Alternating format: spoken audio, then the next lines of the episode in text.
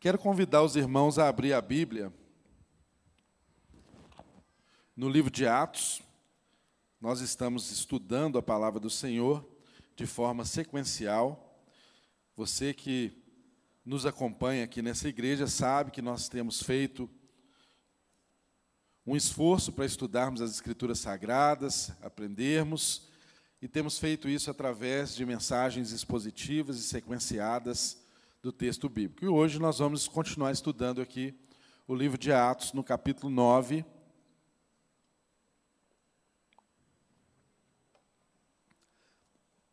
Dando sequência ao que nós vimos semana passada, hoje nós vamos compartilhar do texto aqui, a partir do verso número 32 até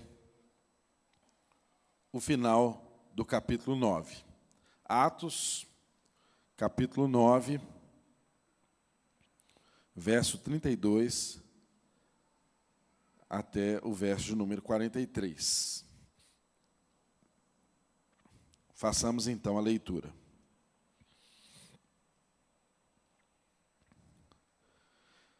Viajando por toda parte, Pedro foi visitar os santos que viviam em Lida Ali encontrou um paralítico chamado Enéas, que estava acamado fazia oito anos. Disse-lhe Pedro: Enéas, Jesus Cristo vai curá-lo. Levante-se e arrume a sua cama. Ele se levantou imediatamente. Todos os que viam em Lida e Sarona o viram e se converteram ao Senhor. Verso 36.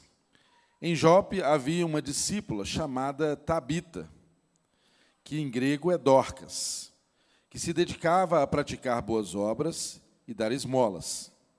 Naqueles dias, ela ficou doente e morreu. E o seu corpo foi lavado e colocado num quarto do andar superior. Lida ficava perto de Jope. E quando os discípulos ouviram falar que Pedro estava em Lida, mandaram-lhe dois homens dizer-lhe: Não se demore em vir, em vir até a nós. Pedro foi com eles e, quando chegou, foi levado para o quarto do andar superior.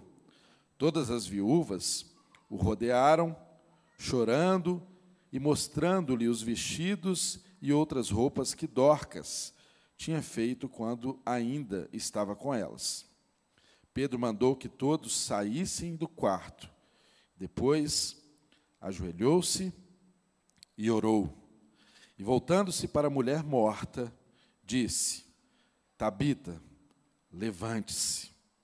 Ela abriu os olhos e, vendo Pedro, sentou-se. Tomando-a pela mão, ajudou-a e a pôr-se em pé. Então, chamando os santos e as viúvas, apresentou-a viva. Este fato se tornou conhecido em toda a cidade de Jope, e muitos creram no Senhor. Pedro ficou em Jope durante algum tempo com um curtidor de couro chamado Simão. Senhor, nós estamos diante das Escrituras Sagradas.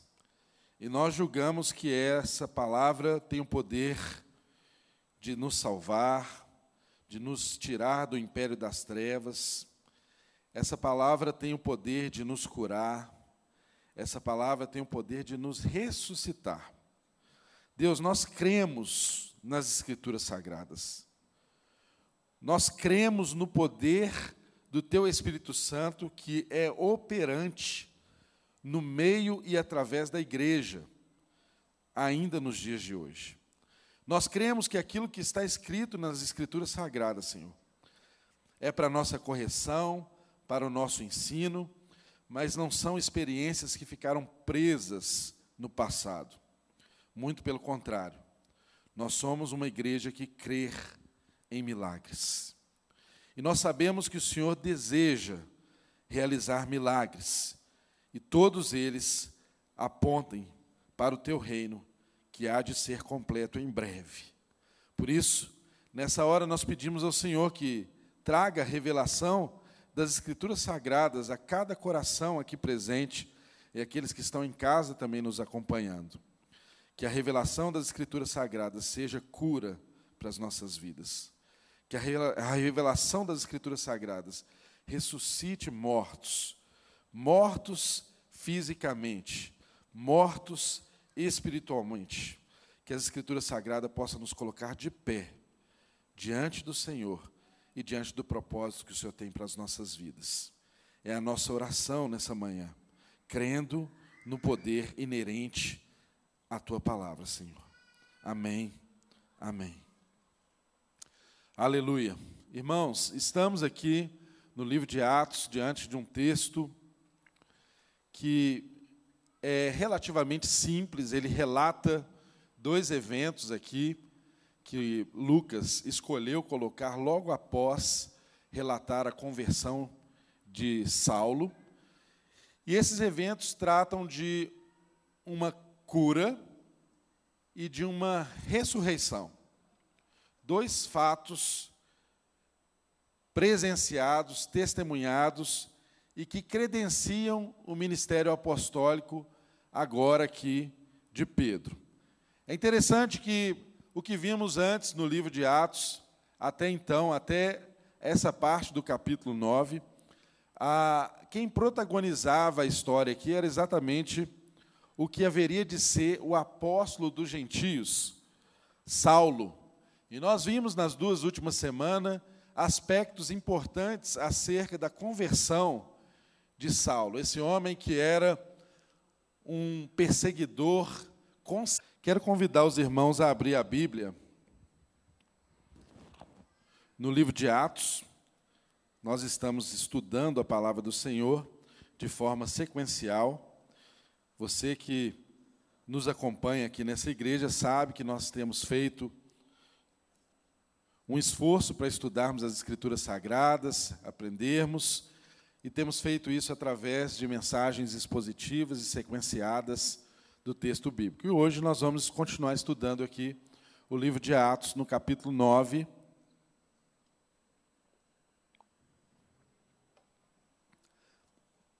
Dando sequência ao que nós vimos semana passada, hoje nós vamos compartilhar do texto aqui, a partir do verso número 32 até o final do capítulo 9. Atos, capítulo 9, verso 32 até o verso número 43. Façamos então a leitura.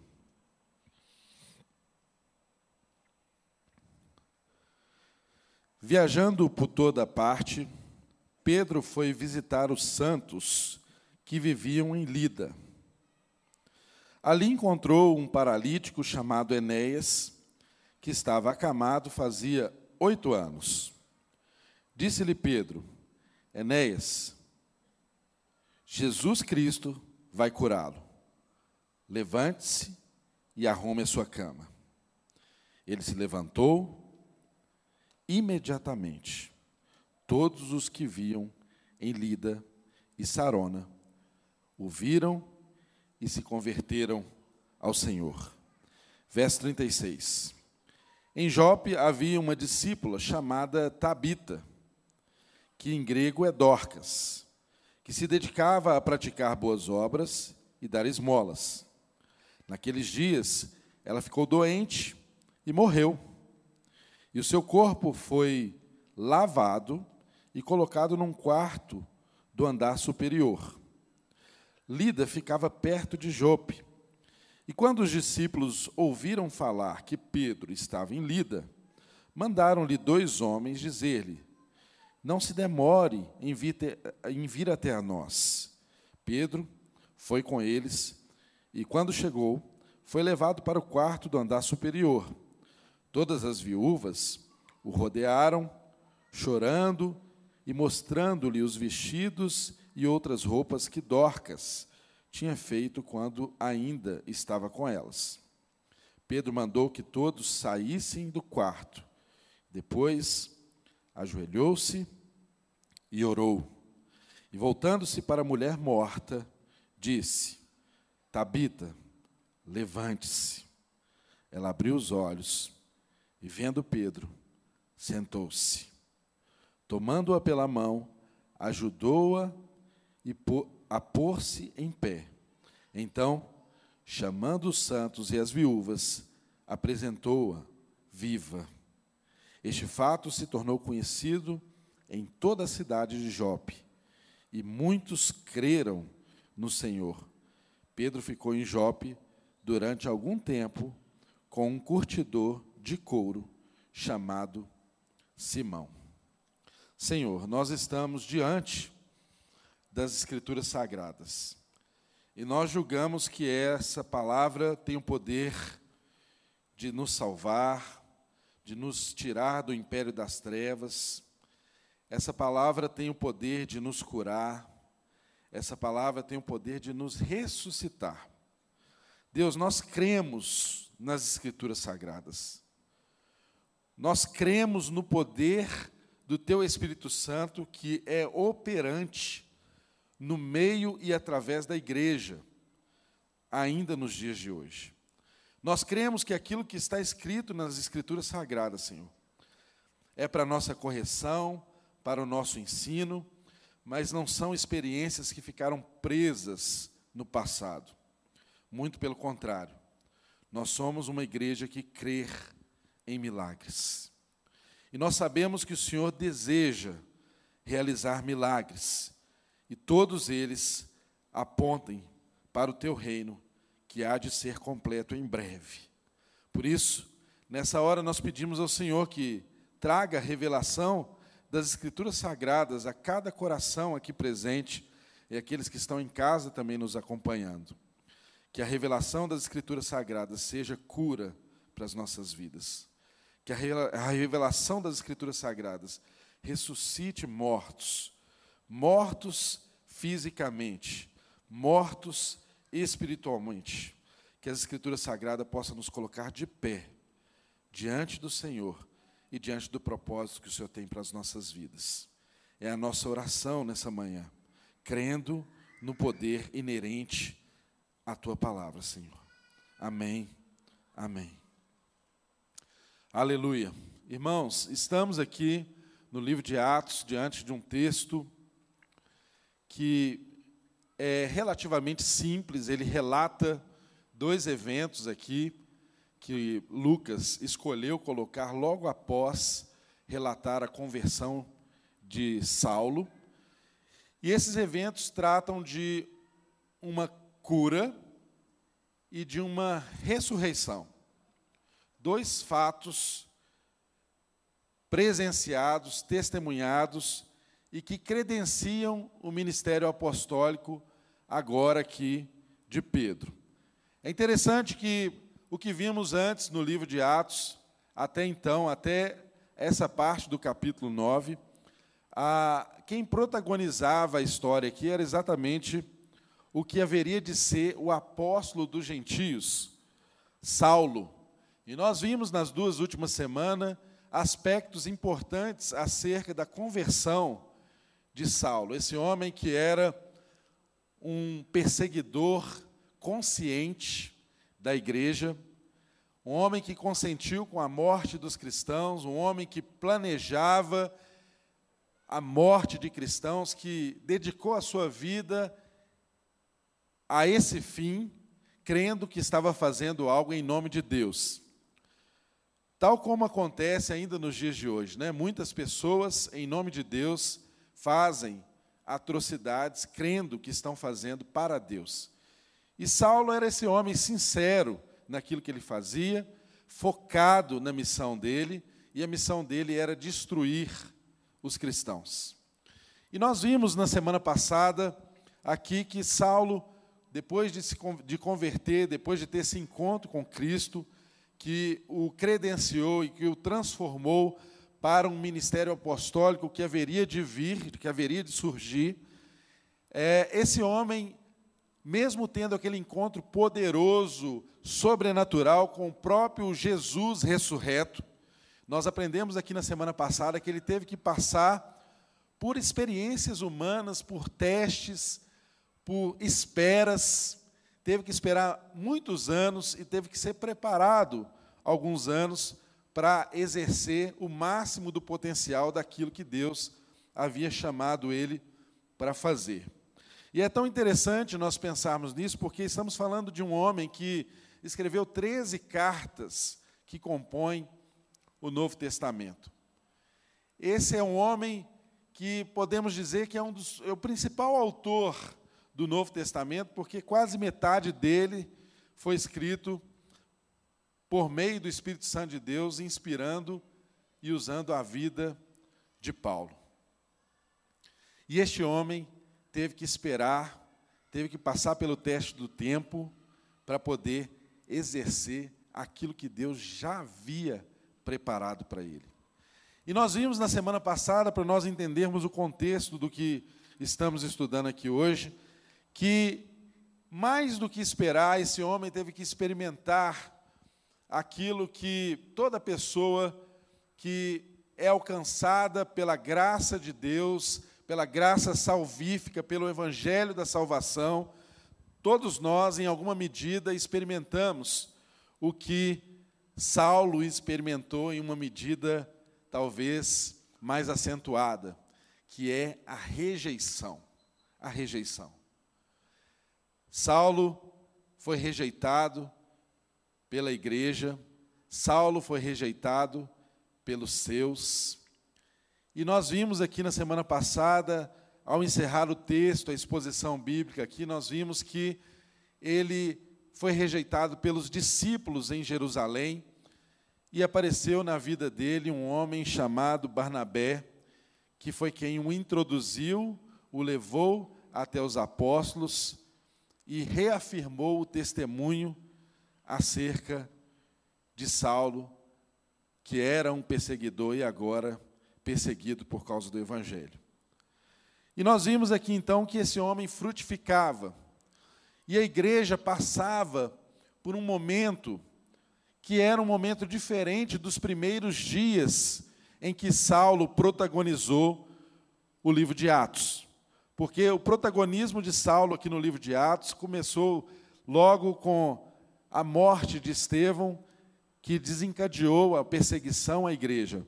Mas nós vimos no final da exposição da semana passada, tal como está escrito no verso de número 31, que a igreja passava por um período de paz em toda a Judéia, Galiléia e Samaria. E o texto diz que ela se edificava e, encorajada pelo Espírito Santo, crescia em número, vivendo no temor do Senhor. Então, nós temos aqui uma circunstância fática importante. A igreja estava experimentando aquilo que não se experimentou nos primeiros dias, nos primeiros anos da igreja. Ela estava experimentando paz. Irmãos, o que nós mais desejamos na vida é paz. Coisa boa é ter paz, não é verdade? Se você fizer uma análise bem detalhada de tudo que você faz na vida, de toda a dedicação que você tem na vida, todo esforço empregado na sua vida, o objetivo final de tudo isso é te dar paz. Todo mundo busca paz. E a igreja estava vivendo isso o evangelho crescia, pessoas convertiam, pessoas eram transformadas, os sinais credenciavam, ratificavam que Jesus e a obra do evangelho era verdadeira, porque através dos apóstolos e de todos os discípulos, Jesus se fazia presente e os atos poderosos do Espírito Santo eram conhecidos naqueles dias. Cidades inteiras convertiam. Nós vimos aqui que Samaria inteira, praticamente, converteu com a pregação de Filipe, que nem era um apóstolo. Nós vimos aqui que pessoas do continente africano, autoridades, foram alcançadas pela pregação do Evangelho, ou seja, o Evangelho estava alcançando todo tipo de gente, em todos os lugares, e havia uma situação de paz, de pacificação naquela região, naquela circunstância. E então, nós chegamos aqui na circunstância de paz que trouxe as experiências que nós vimos aqui no texto que nós acabamos de ler, que é a partir do verso de número 32. Então, percebam que Lucas, ele dá um, um salto aqui, ele sai da ênfase que foi dada à conversão de Saulo e os anos que sucederam após a conversão dele, né, as coisas que ele enfrentou, os desafios para que ele exercesse o ministério, e ele agora lança luz sobre fatos que não estão sendo protagonizados por Saulo, mas por outro apóstolo, que é Pedro. Mas é interessante que Pedro vai aparecer aqui no capítulo 9, um pouquinho aqui para frente, depois ele some da narrativa de Atos e Paulo, o apóstolo dos gentios, volta a protagonizar todo o movimento apostólico aqui do livro de Atos. Mas aprove a Deus, e Lucas demonstra isso aqui no livro de Atos, que Pedro, apesar de ser um judeu, de ser alguém focado na missão lá em Jerusalém, nós vimos que quando a igreja foi perseguida, os apóstolos optaram por permanecer em Jerusalém. Apesar disso, Deus usa dos métodos dele para que Pedro fosse aquele que inaugurasse fosse usado para inaugurar essa missão que alcançaria os gentios, apesar de essa missão ser cumprida por Paulo, o apóstolo dos gentios. Mas ela foi iniciada aqui por Pedro. E o texto nos mostra aqui que, no, no versículo de número 32, que viajando por toda parte, Pedro foi visitar os santos que viviam em Lida e ali encontrou um paralítico chamado Enéas. Então, irmãos, olha só. Quando eu li esse texto e percebi a simplicidade dele, e fui meditar na Escritura, eu fui percebendo que, apesar de ser um texto simples, que relata uma cura e uma ressurreição, ele tem ensinamentos aqui preciosos para nós como igreja. O que que o texto está mostrando para a gente? De início, que os apóstolos, eles não permaneceram presos à sua condição apostólica, ao seu status, ao lugar especial que eles tinham na igreja em Jerusalém. Absolutamente nada disso. O texto mostra que Pedro começou a viajar, e o texto mostra que está dizendo o seguinte: ó, viajando por toda a parte. Então, o foco que Lucas está dando aqui em narrar o livro de Atos, no capítulo 9, aqui do verso 32, vai falar de duas cidades que são próximas de Jerusalém. Mas ele inicia esse texto dizendo que Pedro estava viajando por toda parte. E aí, irmãos, isso nos faz lembrar e desejar no nosso meio que haja uma prática o retorno de uma prática importante na vida da igreja, que é a prática da visita, de encontrar com as pessoas. Vocês lembram como que essa era uma prática muito constante? Quem, quem é mais antigo de igreja aqui vai se lembrar disso, né? Eu, por exemplo, é, sou neto de cristão e minha avó converteu é, já mais velha, ela não era alfabetizada, e ela aprendeu a ler, lendo as Escrituras Sagradas, foi um milagre.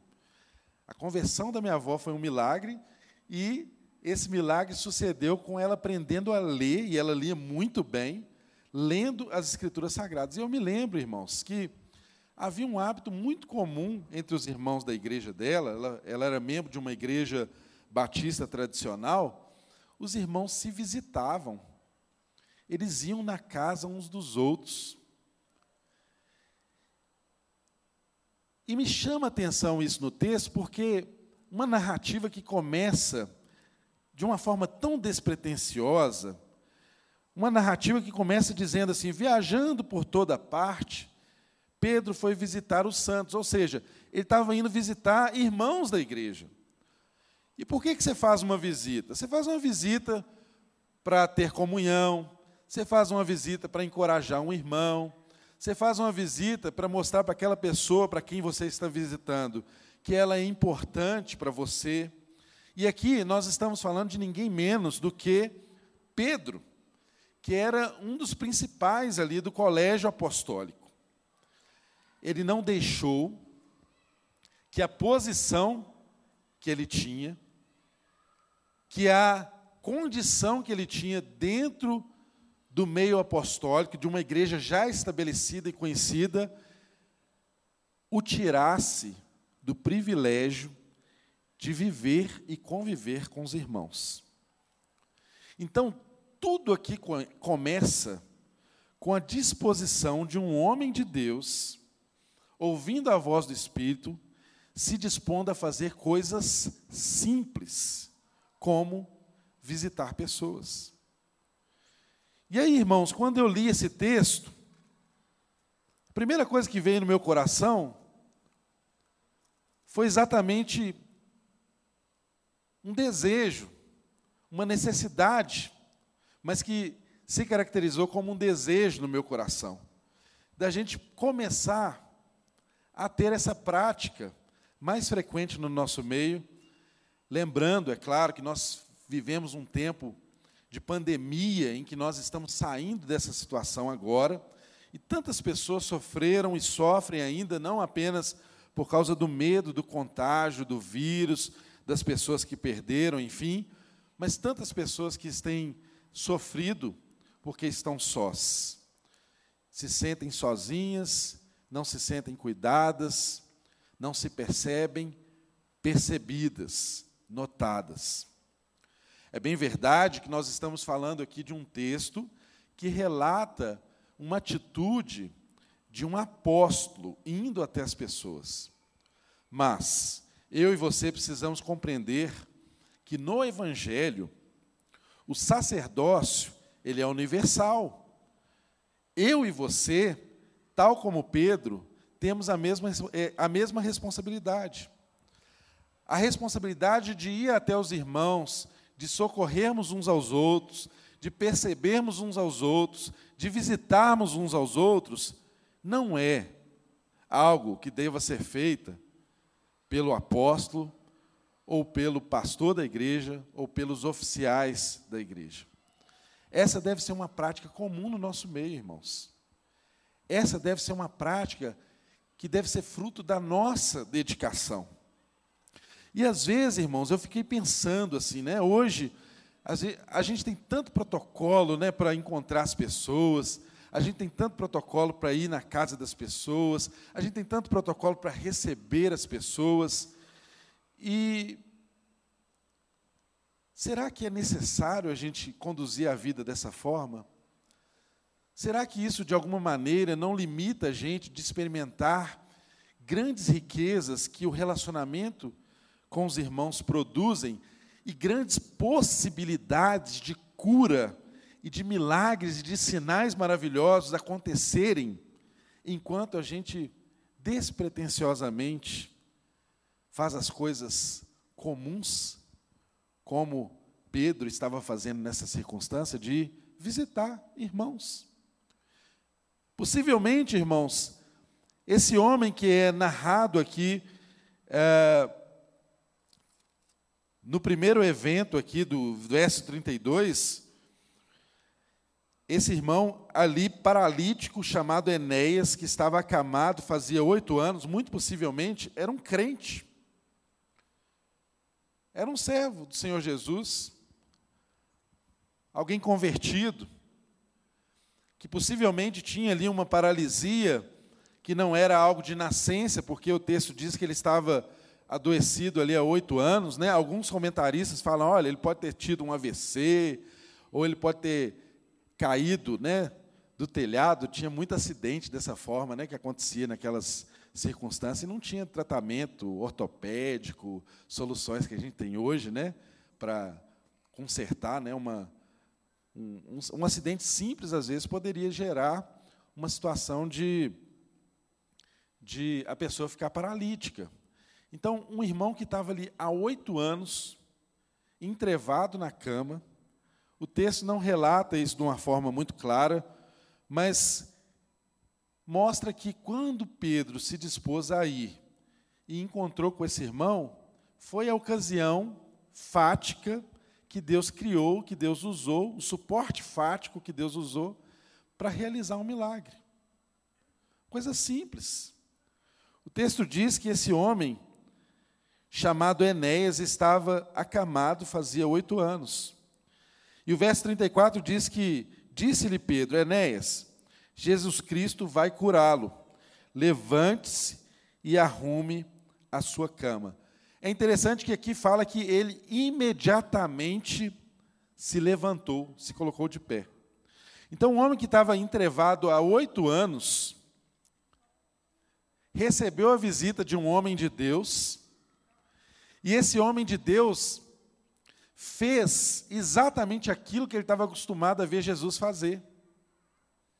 Nós temos aqui, na atitude de Pedro, uma reprodução exata do que Jesus fez com o paralítico de Carfanaum.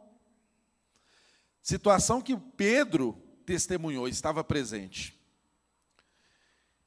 Então ele vai até aquela pessoa e lança essa palavra, mas é interessante nós aprendermos com Pedro aqui, olha, ele fala: Enéas, Jesus Cristo vai curá-lo, levante-se e arrume a sua cama.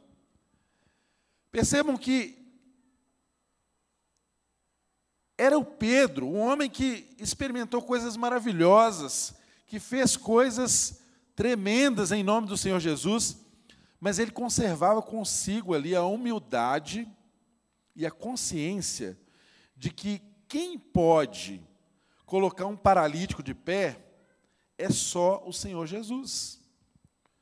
E ele não arroga-se a si mesmo e dá ordem para aquele homem se colocar de pé em nome dele mesmo. Muito pelo contrário, a gente vê que até a forma como Pedro fala com esse homem, né? Enéas, Jesus Cristo vai curá-lo. Levante-se e arrume a sua cama. Não tem nenhuma forma mágica. Não tem, o texto não nos mostra nenhuma uma ênfase dramática para que aquele processo de cura acontecesse. Muito pelo contrário, ao ler o texto, a gente vê algo acontecendo de uma forma muito simples, muito corriqueira. Um irmão foi visitar o outro, percebeu a necessidade do outro, entendeu e foi iluminado pelo Espírito de Deus de que Deus poderia reverter aquela situação e curá-lo, porque Deus cura, Deus opera milagres, e ele lança essa palavra sobre a vida daquele homem. Irmãos, eu pergunto a você, Enéas poderia ter ficado acamado e continuado paralítico? Olha, irmãos, não é o que o texto está relatando. O texto está mostrando que esse homem foi curado. Mas eu e você precisamos compreender que muitas pessoas que foram até o Senhor Jesus para serem curadas, não foram curadas de suas moléstias, de suas doenças físicas. A gente tem relatos de várias curas, mas nem todos que iam eram curados.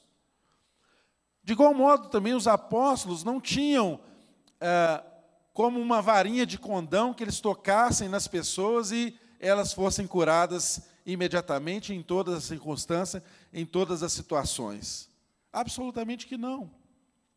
Mas o fato de eu e você não termos garantia de que seja a vontade de Deus que aquela pessoa seja curada, também não nos pode inibir e nos levar à descrença de que Deus realiza milagres, de que Deus opera sobrenaturalmente. E aí nós podemos sim lançar uma palavra de cura a uma pessoa, mas nós não podemos pensar que temos o poder de determinar isso. Porque eu já vi muitos irmãos entrarem em crise de fé no Evangelho, em Deus, porque de repente a palavra de cura que ele determinou não se cumpriu na vida de alguém, não se cumpriu na vida de um familiar, não se cumpriu às vezes na vida dele. Irmãos, eu aprendo muito aqui nesse texto com a humildade do apóstolo Pedro. Ele olha para aquele homem e fala assim: Enéas, Jesus Cristo vai curá-lo. Levante-se e arrume a sua cama. Ele levantou-se imediatamente e todos os que viviam em Lida e Sarona o viram e se converteram ao Senhor. Então percebam, irmãos, que a cura no texto descrito aqui, ela está muito ligada a um propósito. Às vezes eu e você pensamos que Deus vai nos curar. Imagina alguém doente, né? Está passando dores, limitações. Qual que é prime o primeiro pensamento nosso? Isso é normal, é humano, é natural. O pensamento nosso é que a cura vai nos livrar do problema, vai nos aliviar. Esse é o nosso pensamento. E muitas vezes é esse o pensamento que nos conduz a orar pela cura de alguém é aliviar a pessoa do sofrimento. Deus alivia as pessoas do sofrimento? Sim. Ele pode aliviar as pessoas do sofrimento. Mas o texto nos mostra com muita clareza que o propósito da cura era apontar para algo maior. O propósito da cura era apontar o reino para as pessoas que presenciaram aquele fato. Estamos aqui diante de uma cidade que foi impactada por causa de uma pessoa que foi curada naquela circunstância. Lida era uma cidade que ficava mais ou menos 40 quilômetros de Jerusalém. E aquela cidade era uma cidade próspera, assim como a próxima cidade aqui portuária de Jope, que nós vamos ver aqui no texto, eram duas cidades referências que tinha uma grande comunidade judaica, eram cidades importantes, que tinham sinagogas, e estavam relativamente próximas de Jerusalém, mas tinham sido conservadas por ocasião das revoltas que, que houveram ali antes. Então, aquelas eram cidades referências, e essas pessoas habitavam nessas cidades. O texto diz que Lídia, Lida e Sarona. Sarona, na verdade, não é uma cidade. Sarona é uma região de uma planície. Ele quer dizer que, que as pessoas daquela região foram impactadas pela cura desse homem que já estava entrevado ali há oito anos. Então, irmãos, nós precisamos repensar a nossa vida simplificar a nossa vida, simplificar as nossas relações. Entenda, irmão, não precisa ficar fazendo muitos planos, não é? Para receber as pessoas ou para ir até as pessoas. Faz isso não. Vamos simplificar, vamos viver o tempo que Deus tem nos dado, com simplicidade, mas com a consciência de que a nossa presença uns com os outros gera uma circunstância adequada para que Deus realize coisas maravilhosas e que nós às vezes não esperávamos. Eu tenho certeza que Pedro, ele saiu para visitar irmãos. E quando você sai para visitar irmãos, você não, você não dimensiona tudo que pode acontecer. E ele experimentou aqui dois fatos extraordinários. O texto continua dizendo aqui que, logo em seguida, olha, vejam como que Lucas, ao escrever, ele, ele martela os dois assuntos na sequência. Logo em seguida, ele coloca assim: em Jope, verso 36, havia uma discípula chamada Tabita, que em grego é Dorcas, que se dedicava a praticar boas obras e a dar esmolas. Naqueles dias, ela ficou doente e morreu. E seu corpo foi lavado e colocado no quarto no andar superior. Era comum né, essa prática de colocar o corpo no andar superior, uma espécie de sótão. Né? E nós já temos outros relatos bíblicos, outros textos que também mostram dessa prática comum entre eles. Mas era comum que os judeus é, se apressassem em fazer o sepultamento das pessoas. Era possível, em alguns casos, esperar até três dias. Mas, ao que parece aqui no texto, é que ouviram falar que Pedro estava ali pertinho, na cidade de Lida, que fica aproximadamente 20 quilômetros de Jope, né?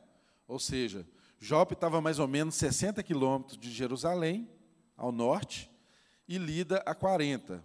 Então, de Lida até Jope era uma caminhada de mais ou menos umas quatro horas para você chegar, 20 quilômetros. Né? Mais ou menos a distância que tem daqui em Vespasiano, daqui em Contagem das Abobras, né? mais ou menos isso, daqui em Sabará, né? aí está todo mundo aqui representado. então é mais ou menos essa caminhada. Né? É, o, o, os textos aqui dizem que era uma caminhada de mais ou menos quatro horas. Então, possivelmente, se aquela mulher morreu de manhã, o corpo dela foi preparado, os judeus tinham esse hábito de, de higienizar o corpo né, para ele ser preparado para o velório e para o sepultamento.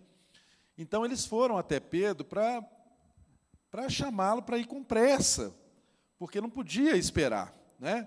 Talvez ali esperando que um milagre acontecesse, ou meramente que ele, como um apóstolo presente, consolasse aquela família ou aquelas pessoas que ali estavam. Mas o texto nos fala de algo assim muito interessante. Fala que Lida ficava perto de Jope, verso 38, e quando os discípulos ouviram falar que Pedro estava em Lida, mandaram-lhe dois homens, dizendo: Não se demore em vir até nós. Verso 39. Pedro foi com eles e, quando chegou, foi levado para o quarto do andar superior. Todas as viúvas o rodearam, chorando e mostrando-lhe os vestidos e outras roupas que Dorcas tinha feito quando ainda estava com elas. Irmãos, quero frisar um ponto aqui, antes de nós falarmos aqui do milagre da ressurreição que aconteceu.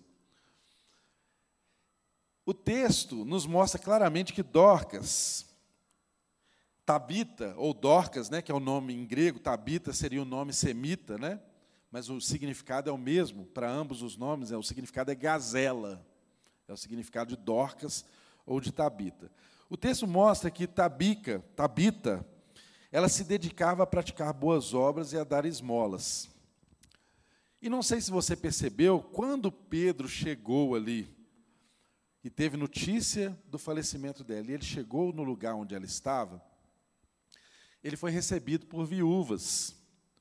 Viúvas que rodearam ele e mostraram os vestidos e outras roupas que Dorcas tinha feito com elas quando ainda estava viva. Irmãos, essa mulher, enquanto viva, enquanto viveu, ela se dedicou a fazer o bem às pessoas que estavam ao redor delas.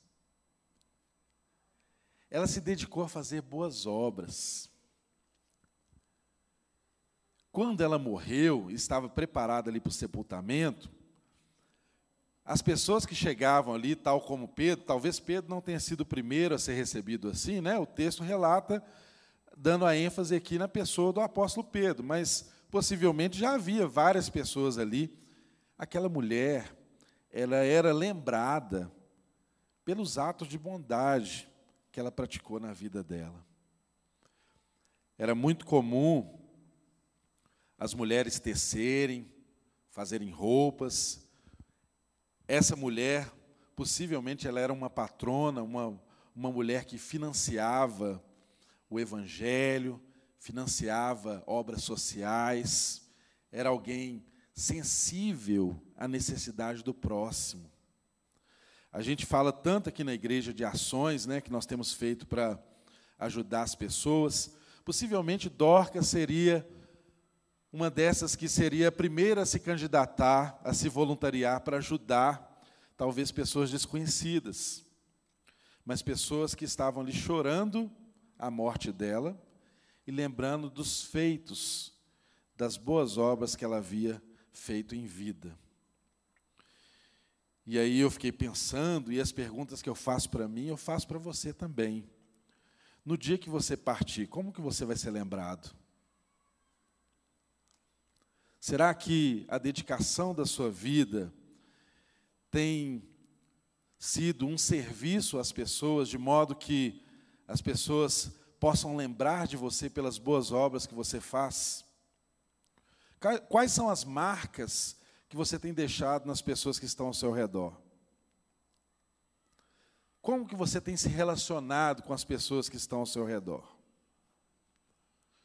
Você se aproxima das pessoas por aquilo que elas podem te oferecer, pelo benefício que elas te trazem. Você se relaciona com as pessoas por aquilo que ela pode promover a você.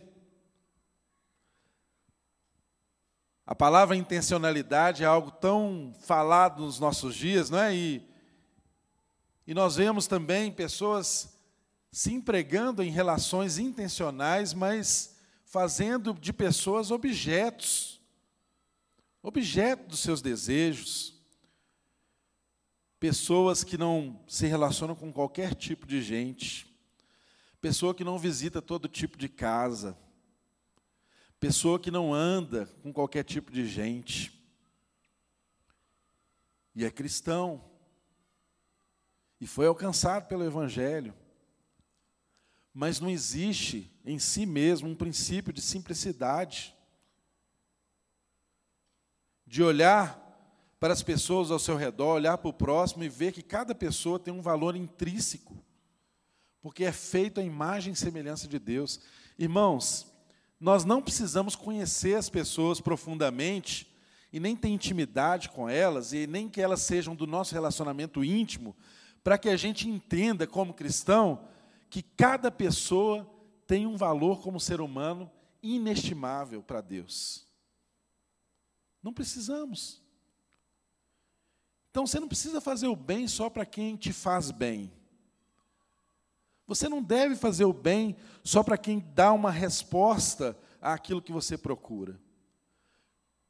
E quantas vezes nós somos chamados a fazer o bem para pessoas que vão nos virar as costas em algumas circunstâncias? Quantas vezes nós somos chamados a ajudar pessoas que você já sabe que essa pessoa, na primeira oportunidade, vai te dar uma facada pelas costas? Ainda que seja no sentido figurado.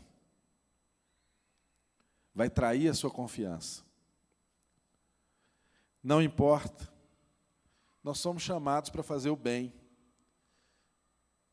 É esse tipo de gente que Jesus nos fez. É nesse tipo de ser humano que ele nos transformou e que ele nos transforma todos os dias.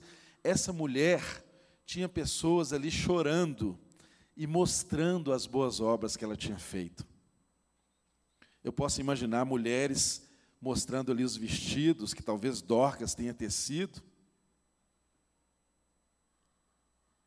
ou financiado alguém para tecer e distribuir essas roupas para viúvas. O texto diz que viúvas choravam a morte de Dorcas, de Tabita. E nós sabemos que naquele contexto ali, viúvas eram, era o tipo de gente mais vulnerável, mais dependente. Mulher viúva que tinha perdido o marido, se não tinha um filho para sustentar, estava lascada. Não tinha INSS, gente, não tinha pensão. Não tinha aposentadoria. Eram os irmãos da igreja que sustentavam. É verdade que esse sustento às vezes dava até briga, não é verdade? Nós vimos aqui no livro de Atos mesmo que em alguma circunstância lá, as viúvas de origem judaica e origem grega estavam se estranhando ali por causa da distribuição. Mas fato é que o texto mostra que as viúvas choravam e mostravam os vestidos e outras roupas que Dorca tinha feito quando ainda estava com elas. deve ter um sentido emblemático isso aqui, delas mostrarem para Pedro e estavam falando, olha, é uma pessoa maravilhosa, Pedro, estavam dando testemunho sobre Dorcas. Irmãos, vamos olhar os nossos passos, vamos olhar para as nossas vidas. Será que eu e você não temos no nosso dia a dia a oportunidade de sermos como Tabita, como Dorcas? Em coisas singelas, não precisa ser coisas grandes, não. As viúvas estavam mostrando coisas simples, uma roupa. Quem sabe Deus não começa a tocar no nosso coração e nos faça conseguir perceber as necessidades das pessoas ao nosso redor e nos mova no sentido de suprir essas necessidades.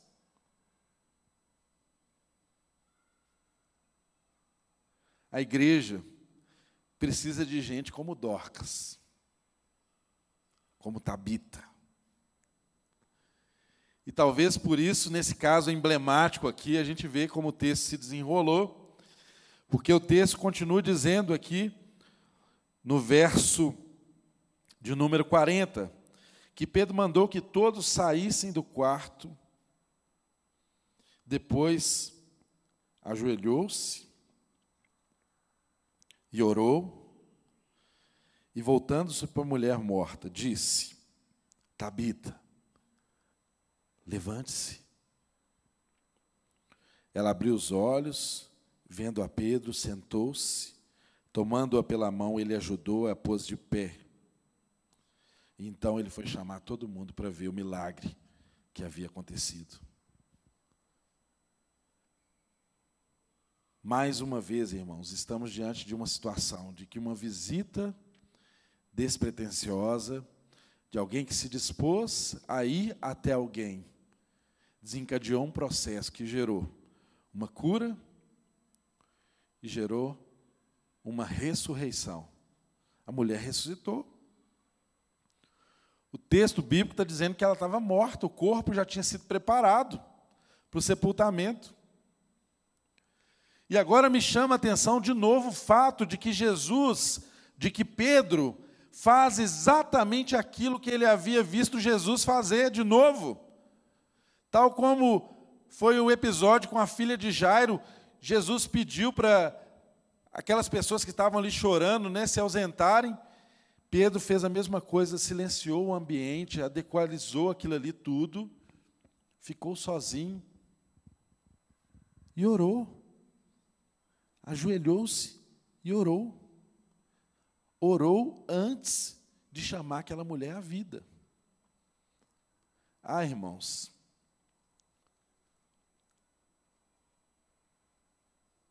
eu posso imaginar como o coração de Pedro ficava cheio de alegria em ver a manifestação daquilo que Jesus fazia acontecendo através da vida dele. Um homem consciente do Evangelho, ele dobrou o joelho, orou diante de um corpo estendido, muito provavelmente em processo de, de putrefação. Ele orou, dobrou os joelhos e orou a Deus.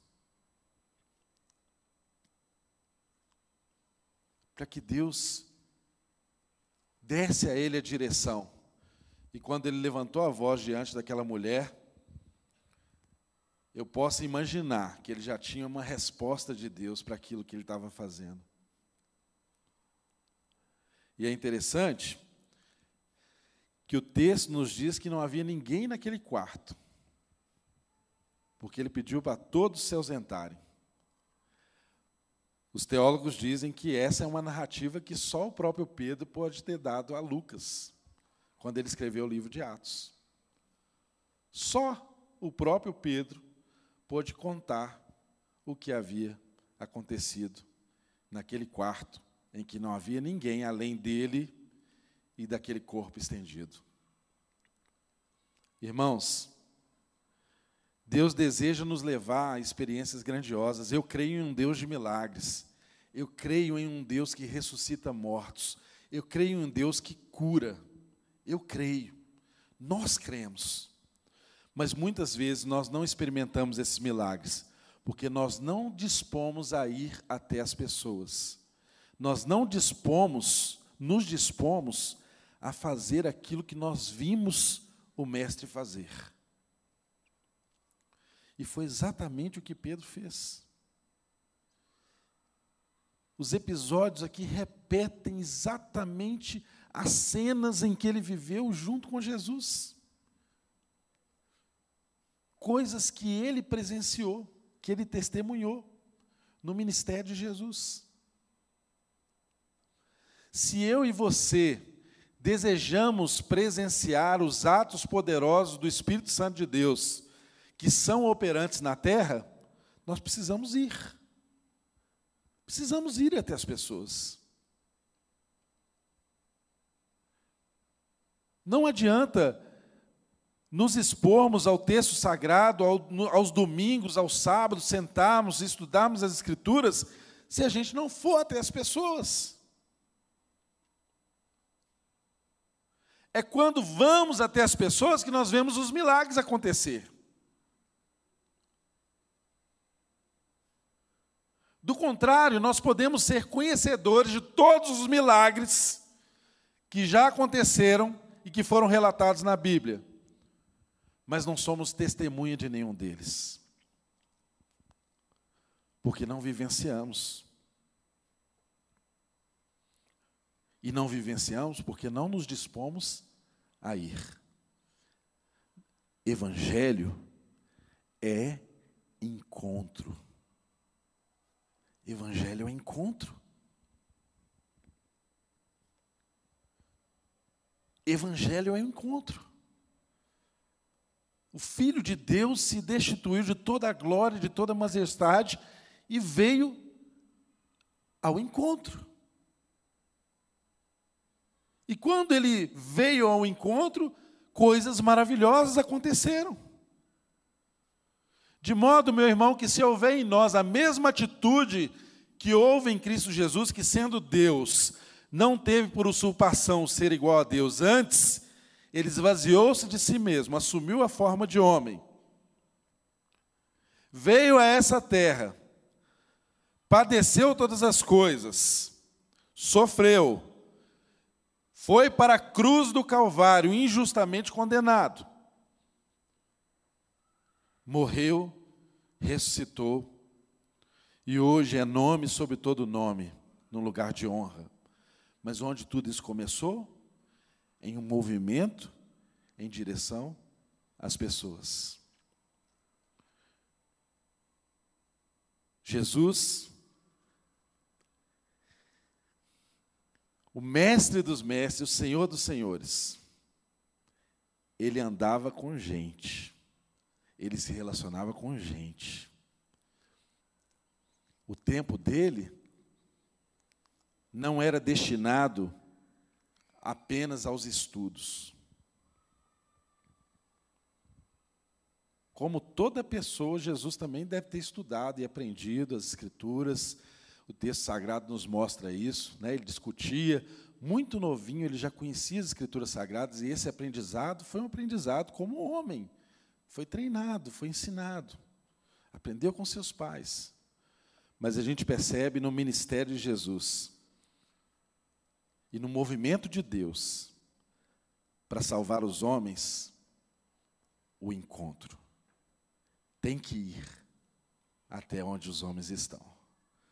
O Filho veio até nós.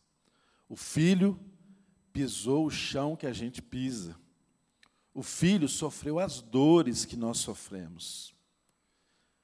E é por isso que eu e você temos um Deus que é humano como nós. É por isso que eu e você, irmãos, quando oramos a Jesus e pedimos Ele para interceder junto ao Pai, o nosso coração se enche de conforto, porque nós oramos a um Deus que sabe o que é padecer. Nós não oramos a um Deus que não conhece a situação que a gente vive. Seja qual for o sofrimento que você estiver vivendo. Quando você ora a Jesus, você está orando a alguém que sabe o que você está passando. Ele padeceu.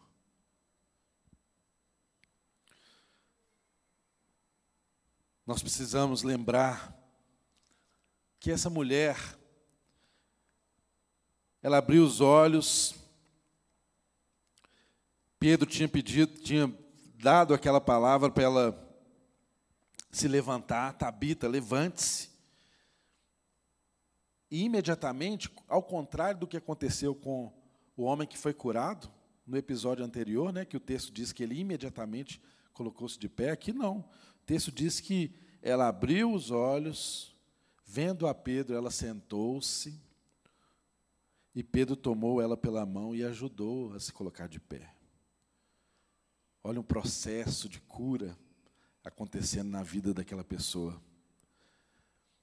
Mesmo ela se ressurgindo, mesmo ela sendo ressurreta, Deus seguiu os processos. E um processo tão lindo, porque envolveu Pedro, ele precisou dar a mão para aquela mulher e ajudar ela a se colocar de pé. É lindo ver essas coisas no Evangelho, né, gente? Jesus ele podia curar as pessoas com uma palavra, mas às vezes ele fazia questão de tocar nas pessoas para que o processo de cura acontecesse. E o que eu sinto no meu espírito que Deus quer nos falar como igreja é que nós precisamos chegar até as pessoas para que elas sejam curadas, para que a gente vivencie milagres como esses relatados aqui no Evangelho, de forma simples, que apontem para a glória de Deus. Pedro não foi glorificado, por isso que ele experimentou. E outro fato importante, irmãos, essa mulher, a palavra que é usada para a ressurreição de Tabita, não é a mesma palavra que foi usada para a ressurreição de Jesus, quando ele ressurgiu ao terceiro dia. Sabe por quê? Isso é intencional. Porque Tabita, ela ressurgiu para a vida antiga que ela tinha. Tabita morreu de novo. Tabita pereceu com seu corpo novamente. Já a ressurreição de Jesus é uma ressurreição que Tabita um dia vai experimentar. Que eu e você aguardamos ansiosamente por ela. O dia em que nós teremos corpos como ele tem. Jesus ressuscitou e não morreu de novo. Ele está vivo. E é isso que nos garante, irmãos, nós adoramos a um Deus que está vivo. Porque nessa terra, meu irmão, por mais que a gente deseje sempre que as pessoas que nós amamos, enfim, sejam curadas, porque nós desejamos bem a elas e nós oramos para que isso aconteça, eu e você nunca podemos esquecer que aqui na terra, qualquer cura, é remendo. É um remendo. Um dia, todos haveremos de ser curados. O dia que eu e você fomos revestidos pelo novo corpo que a ressurreição de Jesus nos garante que nós receberemos. Um dia em que eu e você fomos como Ele é. Aí não haverá mais doença, não haverá mais dor, não haverá mais lágrima, não haverá mais pranto. Todas as coisas se fizeram novas e definitivamente novas. Mas enquanto isso não acontece, nós convivemos com doenças. Crente morre de câncer, crente morre engasgado, crente morre de acidente. Mas nós cremos em um Deus que ressuscita mortos, que cura doentes. Entende, irmão? Não é loucura. O convite do Evangelho é um convite ao encontro. Coloque-se de pé no seu lugar nessa hora. Nós falamos aqui no início dessa reunião acerca de uma senhora, a Nelma, que está doente. Os familiares foram chamados no hospital para despedir dela. Diante da medicina, ela está praticamente desenganada. Mas nós cremos em um Deus que realiza milagres se Ele quiser. Ele cura se Ele quiser. Ele ressuscita se Ele quiser. E talvez você está aqui nessa reunião hoje e tem um parente, ou você mesmo está vivendo uma situação, está adoecido, precisa de uma cura na sua vida. Olha, meu irmão, se isso apontar para a glória de Deus, Deus pode te curar hoje. Se Ele quiser, Ele pode fazer isso hoje. Eu quero convidar toda a igreja que feche os seus olhos. E se você quer orar por, por cura, ou por alguém que a medicina já diz que essa pessoa está morta, tecnicamente falando. Você tem um parente, um familiar, alguém que precisa de um toque de Deus. Vem aqui à frente, representando essa pessoa ou a você mesmo. Nós queremos orar, porque nós cremos em um Deus que opera milagres. Nós cremos em um Deus que opera milagres. Nós cremos em um Deus que cura, nós cremos em um Deus que faz ressurgir. Nós cremos em um Deus que não tem limites. E eu e você sabemos e temos aprendido que o Espírito Santo de Deus não é limitado, ele faz a vontade de Deus operar na terra. Então, se eu e você cremos e Deus deseja curar, Ele pode fazer. E isso vai apontar para a glória dele, para o reino. E pessoas hão de ser salvas por causa dessa cura. Pessoas hão de se reconciliar com Deus por causa dessa cura. Pessoas hão de nascer de novo por causa dessa cura. Pessoas mortas espiritualmente ressurgirão por causa dessa cura. Deus, nós não estamos aqui pedindo nada para nós mesmos. Nós nos destituímos de todo o egoísmo, de toda pretensão humana.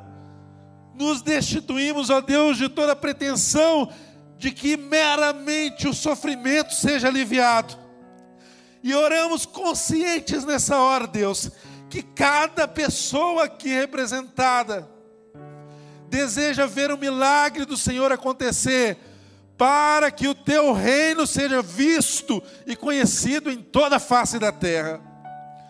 Oh Pai, só o teu Espírito pode curar, só o teu poder operante em nós pode fazer, ó oh Deus, com que essa pessoa no leito do hospital seja alcançada.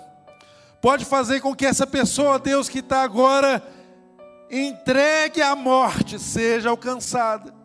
Pode fazer com que esse que está preso na depressão seja chamado à vida de novo. Pode fazer, ó Deus, com que esse que as células cancerígenas se multiplicam, o Senhor pode dar ordem e o câncer retroceder, porque Tu és Deus Tu és o Criador dos céus e da terra. O Senhor mesmo teceu cada célula desse organismo. Por isso nós entregamos essa vida nas tuas mãos, pedindo a Ti, ó Deus, que tenha misericórdia, tenha misericórdia, Senhor, dessas vidas. Assim como o Senhor operou na vida de Enéas, assim como o Senhor operou na vida de Tabita, Oh, Pai, faça o teu milagre ser notório nessa manhã. Alcance-os, ó Deus. Cure, Senhor. Faça ressurgir aqueles que se foram. Pelo poder do teu nome, pelo poder da tua palavra, pelo poder do evangelho, nós cremos em um Deus de milagres. Nós cremos em um Deus que salva. Nós cremos em um Deus que ressuscita nós cremos em um Deus que cura. Aleluia, Senhor. Toque nessas vidas, Pai. E faça o testemunho da tua glória ser notório. Para que todos saibam que há Deus. Para que todos saibam que há Deus. Para que todos saibam que o Senhor não está morto para que todos saibam que tu és o autor e o consumador da nossa fé, mas o Senhor também é o autor da vida. O Senhor da vida. Em nome do Senhor Jesus. E para a tua glória, Senhor. Para que o teu reino venha. E para que o Senhor volte logo Faça esses sinais apontarem para a tua vinda, Senhor. Porque nós ansiamos mesmo, Deus. É por esse dia em que nós seremos completamente curados. Oh, Pai amado, se há alguém aqui no nosso meio, Deus, que não experimentou, Deus, a confiança, a certeza no coração de que são salvos em Ti, que a morte não tem mais poder de operar na, eternidade. Que o Senhor mesmo convença através do Teu Espírito Santo, Deus, para que a cura não se dê apenas no corpo, mas se dê também no espírito, Senhor. Que sejamos, ó Deus, marcados por Tua promessa, pelo Espírito da Tua promessa nessa manhã. O Senhor alcance a cada uma dessas vidas aqui presente aqueles que estão em casa, todo aquele que confessa Jesus Cristo como Senhor e Salvador, que nessa manhã seja salvo, livre da morte eterna, e faça renascer em nós um desejo intenso pela Sua vinda.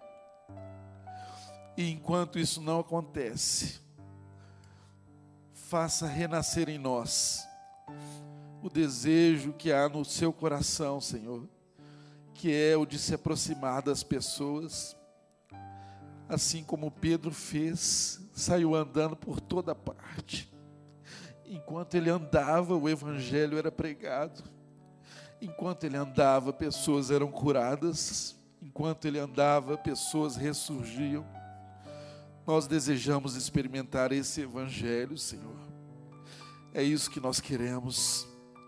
E é por essa, por essa razão que nós estamos aqui, Senhor. Que a tua graça, Senhor, que a tua misericórdia, que o teu favor acompanhe cada uma dessas vidas, Pai. Que a gente tenha uma semana repleta de testemunhos dos teus milagres. Em nome de Jesus e para a tua glória faça os teus milagres notórios no nosso caminho, Senhor. Que nós sejamos uma igreja que testemunha os teus milagres. Para a tua glória, para a tua glória, para a tua glória, Senhor, tua glória, para a tua glória. Amém, Senhor. Amém. Você que hoje orou entregando a sua vida a Jesus. Exatamente para não experimentar a segunda morte, terrível, indesejada. Nós queremos te ajudar como igreja. E você pode nos procurar aqui na frente, que nós queremos orar com você, nós queremos te orientar e nós queremos andar com você por esse mesmo caminho nós também estamos nesse caminho. Sinta-se à vontade para nos procurar aqui. Eu estou aqui, pastor Bruno está aqui à frente também. Você pode nos procurar, o pastor Jorson.